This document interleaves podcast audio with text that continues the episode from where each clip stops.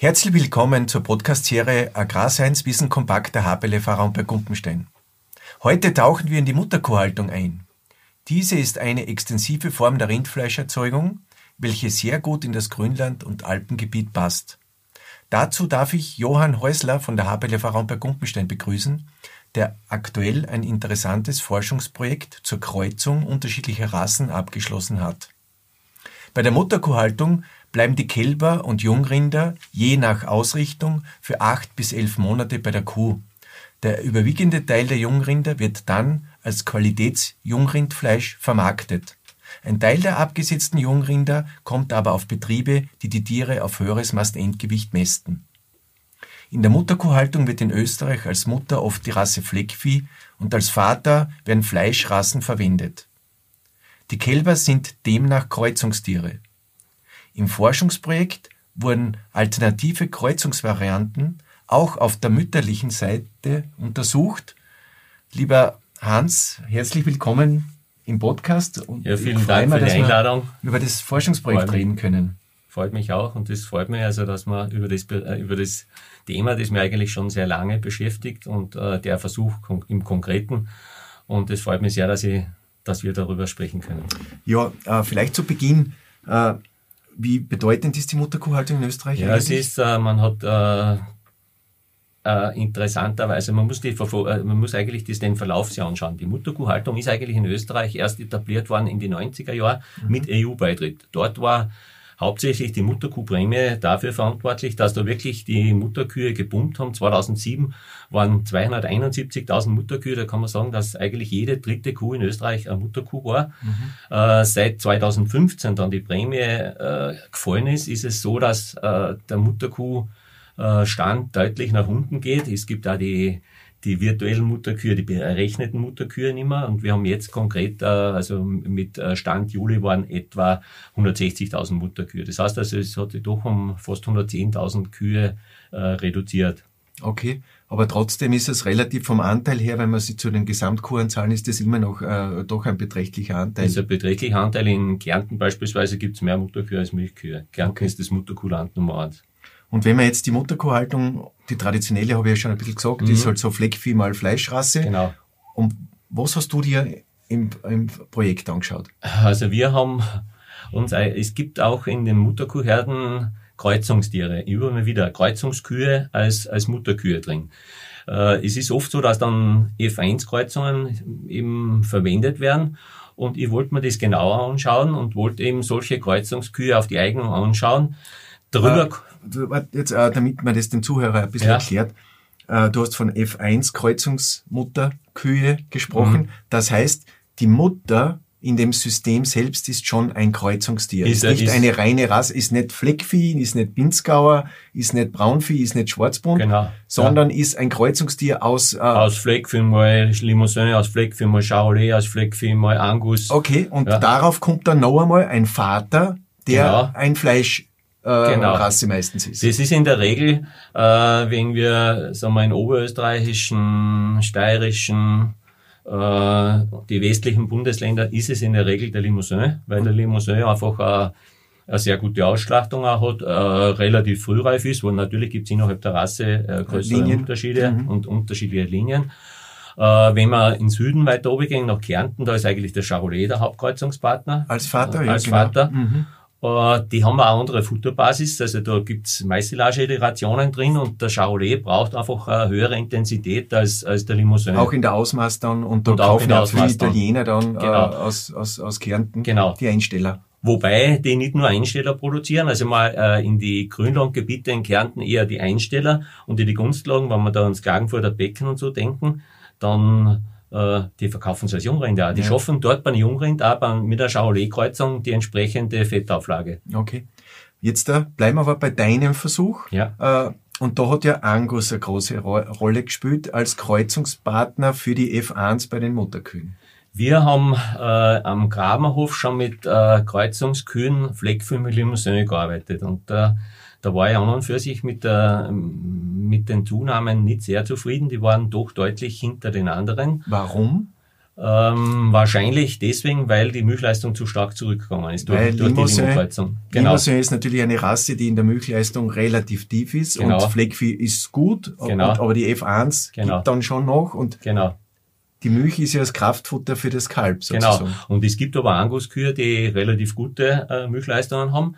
Was noch für Angus gesprochen hat, ist, ähm, sie sind sehr effizient in der Futterverwertung. Warum? Ähm, ja, die machen aus, äh, aus, die machen aus einem Kilo Futter, können die einfach mehr machen. Das heißt, die sind auch gewohnt, äh, schlechtere Futterqualitäten umzusetzen. Mhm. Wir, wir können zum Beispiel, das haben wir bei unseren Kühe auch gesehen, die haben die gleiche Qualität erhalten. Wir haben ja reine Anguskühe auch in der, im Versuch gehabt. Mhm. Und du hast bei den reinen Anguskühen hast du eigentlich gesehen, ähm, dass die mit der gleichen Ration, die die anderen Gruppen erhalten haben, mhm. dass die verfettet sind. Die mhm. sind fett waren. Mhm. Das heißt, die hätten eine, eine schlechtere Futterbasis äh, Brauchen, auch äh, gebraucht. Ja, genau. Okay. Ja. Und sie sind auch ein bisschen leichter, oder? Da, sie sind, also reine Anguskühe sind nicht unbedingt leicht, habe ich bemerkt, aber okay. die Kreuzungen, also vor allem Holstein, Angus-Kreuzungen sind deutlich leichter geworden als wie eine Fleckvieh-Mutterkuh. Mhm. Über das reden wir später. Ja, noch. über das reden wir später.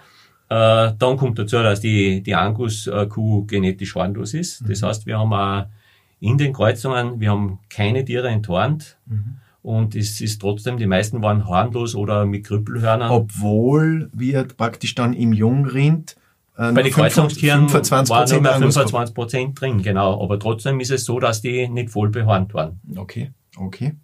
Also und das ist natürlich gerade, wenn wir in der Bio äh, Rinderhaltung sind, dann ist die Entwarnung spielt da ein Thema und das äh, war auch einer mit der Gründe. Und natürlich, äh, Angus hat sehr gute Fleischqualität. Ja, ja. Ist frühreifer, marmoriert sehr genau. gut. Äh, einen höheren intramuskulären Fettgehalt. Genau. genau. Okay.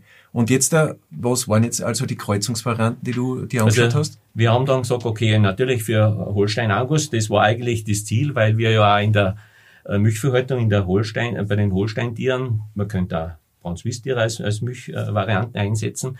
Dort ist es so, dass wir eigentlich äh, für männliche Tiere kaum einen Absatz und wann dann zu wirklich sehr dürftigen Preisen hat. Mhm. Und da wäre zum Beispiel die Überlegung, dass man sagt, okay, ich setze äh, verstärkt gesächsten Sperma für die eigene Nachzucht ein in, in, im Milchviehbetrieb und äh, den Rest mache ich mit einem, mit einem Fleischtier. Und da war eben die Überlegung mit dem Angus. Mhm.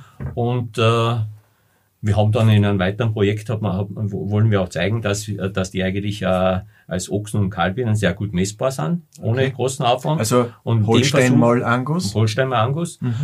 Und äh, natürlich braucht man als Vergleichsvariante dazu dann, ja, dann sagt man, okay, Fleckvieh ist in Österreich mit 80 Prozent Rassenanteil am stärksten vertreten, würde durchaus Sinn machen, wenn wir auch dort den Angus drauf dann zum als Probieren, Vergleich, als ja. Vergleichsvariante. Mhm. Und natürlich haben wir dann auch äh, jeden Kreuzungspartner separat anerhalten. Also das heißt, jeder Kreuzungspartner ist auch als Mutterkuh gehalten worden. Reine Angus, reine äh, Angus, reines Fleckvieh, reine mhm. äh, Holsteine, wobei sie in dem Fall Neuseeland Holstein waren. Okay. Wenn wir jetzt, äh, können wir ja schon in, in die Ergebnisse hineinschauen, weil du hast das Projekt ja abgeschlossen. Wie, äh, wie haben Sie die, wie waren einmal die Kuhgewichte? Die Kuhgewichte waren so, also dass man hat gesehen, also dass man mit äh, Fleckvieh Angus, dass man da eigentlich die Gewichte noch nach oben treibt. Also die waren noch schwerer als Fleckvieh dann. Die haben im Durchschnitt 730 Kilo gehabt, also das ist dann nicht mehr ganz so wenig. Und das heißt die, dafür Erhaltungsbedarf? Das heißt natürlich, äh, dass die deutlich mehr Erhaltungsbedarf haben. Äh, man kann davon ausgehen, dass man pro 100 Kilogramm Körpergewicht in der Mutterkuhhaltung fast 400 Kilogramm Trockenmasse mehr für die Haltung braucht. Mhm. Und was müssen wir es geht jetzt vielleicht sogar ein bisschen zu weit schon, aber man muss ja eigentlich überlegen, was ist der begrenzende Faktor in der landwirtschaftlichen Produktion, das ist die Fläche, mhm. wo man jeden Tag 12 Hektar zu Also äh, ein wichtiges Ziel, das haben wir gar nicht gesagt, genau. war dir auch die Flächeneffizienz. Das war mir, das Wie viel Kilogramm Fleisch kann ich produzieren genau. pro Hektar? Genau. Und ich füttere ja in der Mutterkuhhaltung die Kuh und das Jungrind. Das heißt, ich muss schon schauen, genau. dass ich effizient bin, weil da, da ist viel Erhaltungsbedarf im Spiel. Je weniger die Kuh braucht, ja. desto mehr steht dem Kalb für die Fleischproduktion zur Verfügung. Oder ich könnte auch, statt zehn schwere Mutterkühe, genau. könnte ja zwölf leichtere hinstellen. Genau, mhm. genau. Genau. Es ist ja immerhin so, dass die um, äh, mit den österreichischen Durchschnittserträgen, und die sind ja relativ hoch. Wenn ich sage, ich habe fast 8000 Kilogramm Trockenmasse, dann ist es immerhin sind 1000 Quadratmeter. Mhm. Was, was zwischen einer Fleckvieh Angus und einer äh, Holstein-Angus äh, dazwischen ist. Gell? Also das 1000 Quadratmeter ja. pro Jahr braucht pro, die andere mehr Fläche ja, genau. als die ja, andere. Okay. Ja, genau. Mhm. Und wenn ich jetzt sage, ich habe nur 6000 Kilogramm Ertrag, dann wird das immer größer. Dann kann ich ja sagen, okay, da habe ich bald einmal auf einen Hektar, also dann habe ich bald einmal um eine Kuh mehr. Mhm. Okay. Ist natürlich in der Flächen, Flächenproduktivität deutlich interessanter. Also wir waren beim Gewicht. Also wir, die, die Fleckvieh mal Angus waren relativ schwer. Die waren also sehr, schwer. schwer. Also mit 730 Kilotonnen sind äh, Angus, reine Anguskühe, sind zwar relativ klein, niedrig, aber, aber, aber sehr schwer, mhm. vor allem wenn es dann so verfettet sind wie unsere. Mhm. Äh, die waren in etwa mit Fleckvieh gleich auf, so also um, um 700 Kilogramm. Also dann, weil wir relativ gut gefüttert haben, das muss man sagen. Also weil wir haben hast, die kein, waren relativ also das, äh, was man, das müsste man eigentlich eher erwähnen, Andreas, wir haben äh, in dem Versuch, und das sollte das Ziel in der Mutterkuhhaltung sein, kein Kraftfutter eingesetzt. Das weder heißt, das ist logischerweise weder, nicht bei der weder Kuh. bei der Kuh noch, bei der Kuh gehört ja sowieso ganz hin. Ja. Und schon gar nicht, und wir haben auch beim Kalb keins eingesetzt. Das okay. heißt, je weniger wir dort einsetzen, desto äh, besser stehen die Chancen für die Mutterkuhhaltung eigentlich. Ja, und also dann ja. nutze ich wenigstens den Evolutionsvorteile des Rindes voll. So ist es, ja, ja, genau, weil man den Wiederkäuer ausnutzt, ja. ja. Gut, also die äh, reinen Angus waren auch relativ schwer, weil sie auch gut gefüttert wurden. Genau. Das Grundfutter war sehr hohe Qualität. Genau. Und dann hat es die Kreuzungen gegeben, und oder? Dann, ja, die, die Fleckvieh Angus haben wir ja schon ja, äh, erwähnt. Ja. Aber die Holstein Angus, die haben im Schnitt nur 600 Kilo gehabt. Und ich habe jetzt äh, eine Kuh, haben wir noch im Bestand draußen stehen, die hat, äh, wenn die abgekalbt hat, dann hat die zwischen 600 und 650 Kilogramm. Und das ist eigentlich der Gewichtsbereich, den eine Mutterkuh äh, durchaus haben darf aber nicht haben muss. Ja, okay. Und auf diese Tiere ist, ist dann also ein der gleiche Limousin-Vater draufgekommen. Genau, genau. Und dann hast du dir die Leistungen bei den Jungrindern angeschaut. Genau.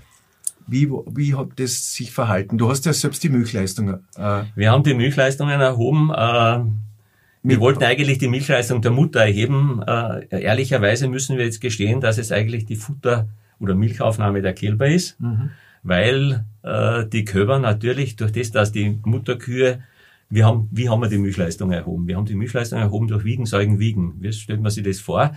Im Prinzip, also es sind ja wahrscheinlich manche Zuhörer, die, die äh, durchaus auch selbst Kinder haben und äh, im Spital, wie erhebt man die Milchaufnahme? Die Babys werden vorn trinken gewogen und nach dem Trinken gewogen. Im Prinzip haben wir nichts anderes gemacht. Mhm. Also wir haben äh, die Kälber um 8 Uhr weggesperrt, haben um, morgens um 4 die Kälber gewogen, haben es trinken lassen, wieder weggesperrt, äh, mhm. wieder gewogen und dann weggesperrt. Das haben wir aber einmal in der Woche gemacht, nicht jeden Das haben Tag. wir einmal pro Monat gemacht. Also okay. Einmal pro Monat. Mhm. Einmal, es ist ein Riesenaufwand. Du musst das wegsperren, äh, du musst das, dann bist du an den Tag bist du von 4 Uhr in der Früh bis 8 Uhr am Abend da, weil das letzte ist dann um 8 Uhr am Abend. Mhm.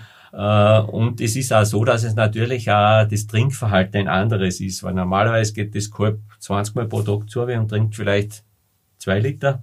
Und wenn ich es wegsperre, dann geht's zu und trinkt das, was, was trinken kann und was, die, was von der Kuh rausholt. Mhm. Und jetzt zu dem, wo ich, äh, wo ich zuerst gesagt habe, eigentlich äh, haben wir nur die Milchaufnahme der Kälber festgestellt, durch das, dass wir die Kühe anbunden gehabt haben, weil sonst hätten wir es nicht trennen können, ja. hat es natürlich auch Großsackeln gegeben. Das also. heißt, es sind sehr wohl die größeren Kälber zu den Kühe gegangen, was frisch abgehalten haben. Das kleine Kalb hat das eh nicht äh, getrunken, das ist verdrängt worden und dann okay. haben die natürlich okay. dort Die Milchleistung getrunken. ist etwas schwierig. Also. Wobei wir äh, von der Milchleistung her immerhin äh, sagen können, ähm, wir können es der Gruppe zuordnen, weil wir haben die Trennung im Stall war so, dass wir die Holstein extra, die Holstein und die Fleckvieh extra gehabt haben, mhm. die beiden Kreuzungen äh, gemeinsam und die Angus auch extra, weil sonst okay. würden die, die Angus-Kälber die würden nur bei den anderen trunken haben. Mhm. Anguskalb, äh, wenn man die Methode macht, Anguskalb, wenn ich äh, das mit äh, sechs, sieben Monaten zum Wiegen, ein Wiegen gibt, dann geht das Kalb eine und geht nicht zur Mutter trinken, sondern zum Trog fressen. Okay, okay, weil es nicht die, weil, die, weil die Kuh nichts mehr gibt, okay. weil die Kuh keine Milch okay. mehr gibt. Mhm. Mhm. Mhm. Gut.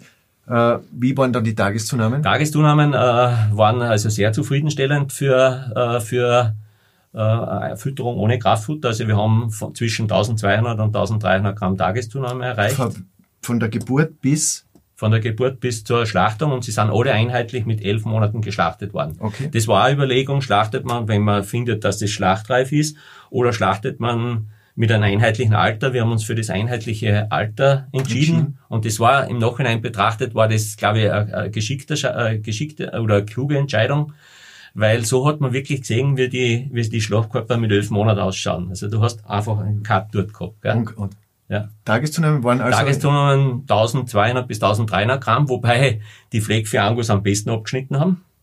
Pro Tier? Pro Tier. Also mhm. die haben äh, über 1300 Gramm äh, okay. Tageszunahmen. Spricht für die Milchleistung? Das spricht für die Milchleistung der Tiere, auch für die Futterverwertung. Äh, allerdings, wie gesagt, äh, da spielt, glaube ich, das Großsackling auch eine Rolle, weil nämlich äh, wir die höchsten Milchaufnahmen bei den Kühen mit fünf, sechs Monaten äh, festgestellt haben. Dann die Rekordwerte waren bis zu 24 Kilogramm mhm. Milch, was die getrunken haben. Und äh, da haben wir auf die größeren für die kleinen auch gestohlen. Also ich glaube, dass die Milchleistung da wahrscheinlich etwas äh, bei dieser Rasse, also bei, den, bei der Fleckvieh Angus, dass das etwas überbewertet ist. Und bei den Zunahmen muss man auch, es ist zwar äh, in der Statistik ein Unterschied, äh, also ein signifikanter Unterschied rausgekommen. Man muss aber sagen, dass der, die Geschlechtsverteilung äh, ziemlich eine schlechte war und natürlich dann die Streuung bei den Zunahmen auch. Und, mhm. und das ist eigentlich ein, ein Problem. Also wir haben bei den Fleck für Angus neun männliche und nur ein weibliches gehabt von zehn okay, Kälbern. Es okay. sind überall zehn Kälber ausgewertet mhm. worden, mhm. außer bei den reinen Angus, dort waren es neun, weil ein Kalb äh, verändert okay. ist. Mhm. Äh, wenn man jetzt Tageszunahmen, also wie war da die Variante Schwarzbund mal Angus? Die, die ist etwa 100 Gramm drunter gelegen. Okay. Allerdings mit äh, vier weiblichen Kälbern mehr. Mhm. Und wir mhm. wissen, wir haben ja einen signifikanten, deutlichen Unterschied zwischen Ochs und Kalbin, weil die, ja. die männlichen sind ja alle kastriert worden. Ja. Äh, und da sieht man eigentlich, dass der Ochs doch zwischen 80 und 100 Gramm mehr zunimmt. Das heißt also, die Gruppen würden bei, bei gleicher Geschlechtsverteilung wahrscheinlich etwas enger beisammen sein.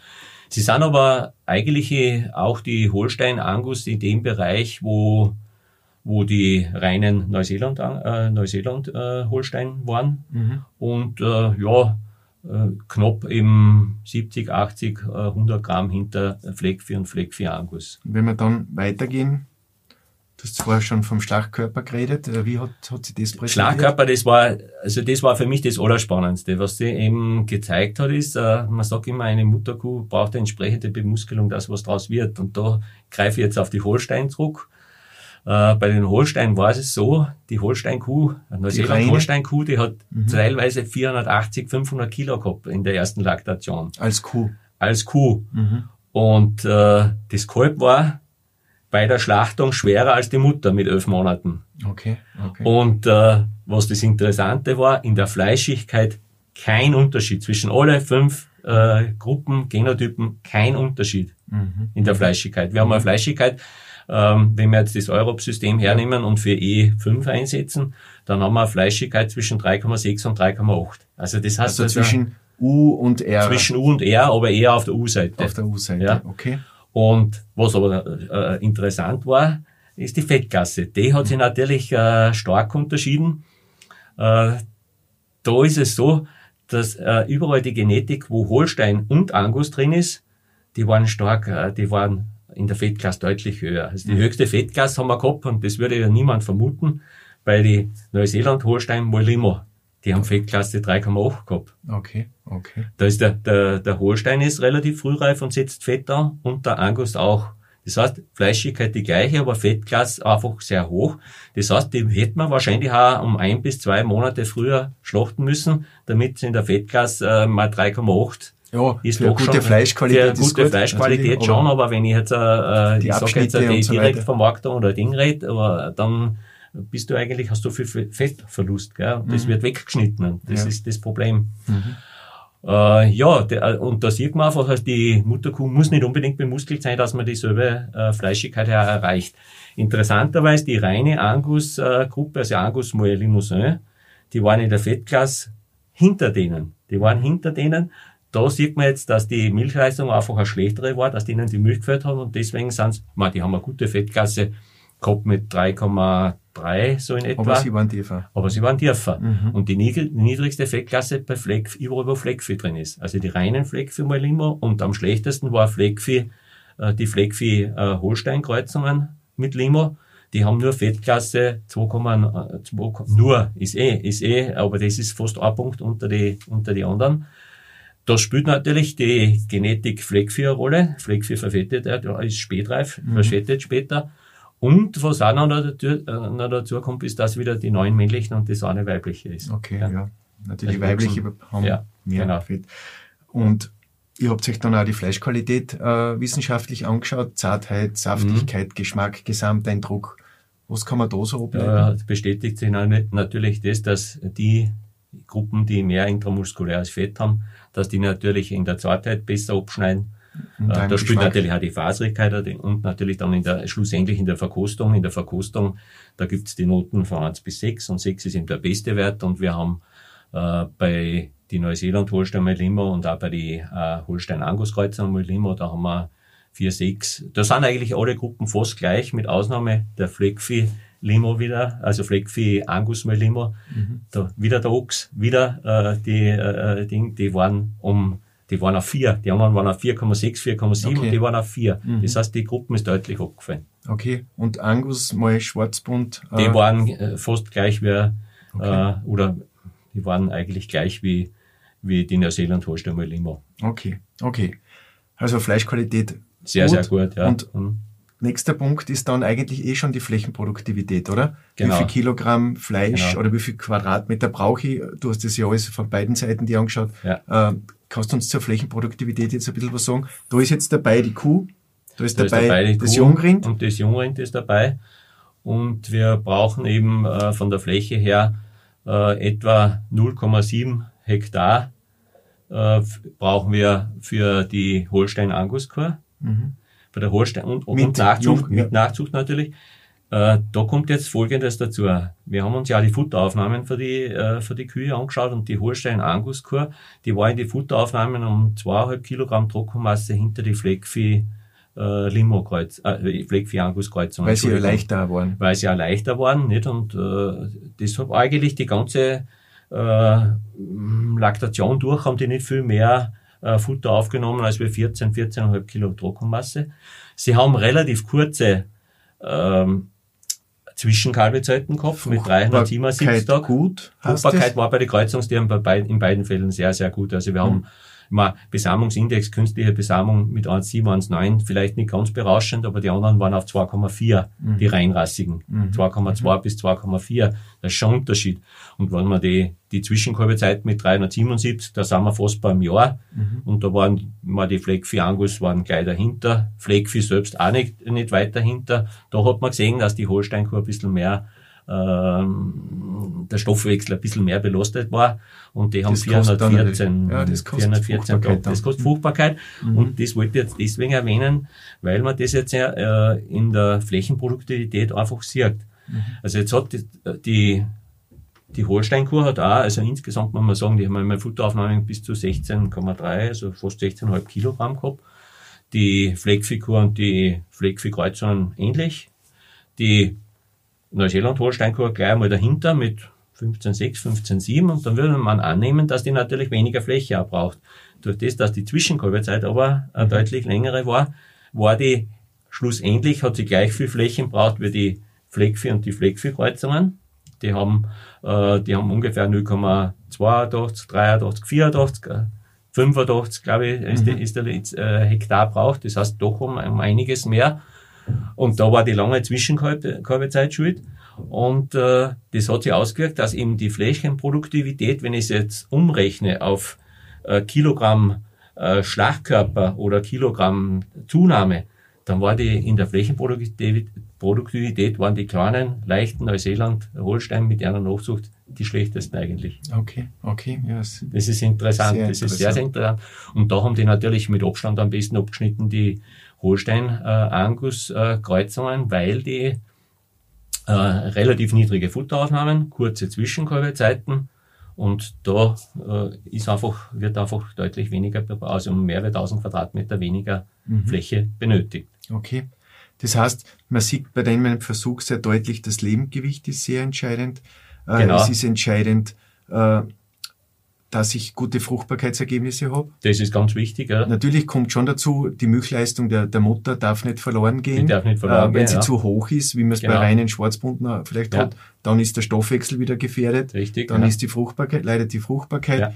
Also das alles wirkt zusammen und Natürlich muss man auch beim Fleckvieh, wenn es die Mutterkuh ein Fleckvieh ist und die extrem milchbetont gezüchtet ist, dann wird es als Mutterkuh äh, immer weniger gut geeignet, weil sie dann sozusagen stoffwechselmäßig. Also wir haben durchaus beobachtet, dass auch die reinen Fleckviehkühe mehr, vor allem in der ersten Laktation. Mhm. Da merkst du einfach, dass auch die Futteraufnahme geringer mhm. und äh, dass auch die reinen Fleckviehkühe in der ersten Laktation äh, deutlich, äh, äh, also wirklich auch deutlich an Körperkondition und Gewicht verloren haben. Gewicht mhm. nicht ganz so viel, weil sie noch gewachsen sind, aber an Körperkondition und auch die Rückenfettdicke haben wir gemessen. Da waren die, die Fleckvieh und die Holstein waren deutlich die niedrigsten da. Mhm, mh. Und bei den Holstein ist eigentlich die negative Energiebilanz, die muss gegangen sein bis zum fünften, sechsten Monat, weil da ist immer noch an Körperkondition verloren gegangen. Mhm. Und man sieht auch, äh, dass sie, wenn, wir haben uns auch Blutwerte angeschaut und man sieht da, dass, äh, dass die äh, in der, also in der Energieversorgung Glucose am tiefsten waren, Beta-Hydroxybuttersäure, also äh, ja. so Stoffwechselindikatoren, dort waren sie am höchsten. Mhm. Äh, es war allerdings nicht so, wenn man die Leberwerte haben wir natürlich auch angeschaut, die Leberwerte waren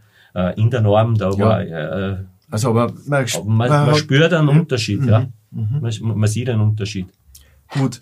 Äh, die Ergebnisse aus dem Versuch präsentierst du ja bei der viehwirtschaftlichen Fachtagung. Wann findet die statt? Am 20. 21. März. In Raum bei Gundenstein. Da ist natürlich ja. jeder eingeladen, auch dabei zu sein. Würde da gibt es ja viele andere mhm. interessante Ergebnisse, die hier präsentiert werden. Lieber Hans, äh, danke schön, dass du uns in die Mutterkuhhaltung ein bisschen mitgenommen hast. Du machst ja seit Jahren in dem Bereich Forschungsprojekte. Äh, auch zur Weidehaltung machst du Forschungsprojekte. Mhm. Wir haben jetzt auch das Wiesen äh, Rindprojekt laufen, wo wir Angus-Kreuzungen mit aus aus passt gut zusammen, das ja. passt gut zusammen ja. aus aus, aus äh, Milchbeton mit mhm. milchbetonten Rassen uns anschauen. Auch ein sehr interessantes Projekt. Dazu werden wir anders mal berichten in diesem mhm. Forum. Das, der Versuch läuft ja noch. Ihnen zu Hause wünsche ich alles Gute und danke, dass Sie wieder einmal bei unserer Podcast-Serie Wissen, Agrarseins, Wissen kompakt dabei waren. Auf Wiederhören und auf Wiedersehen.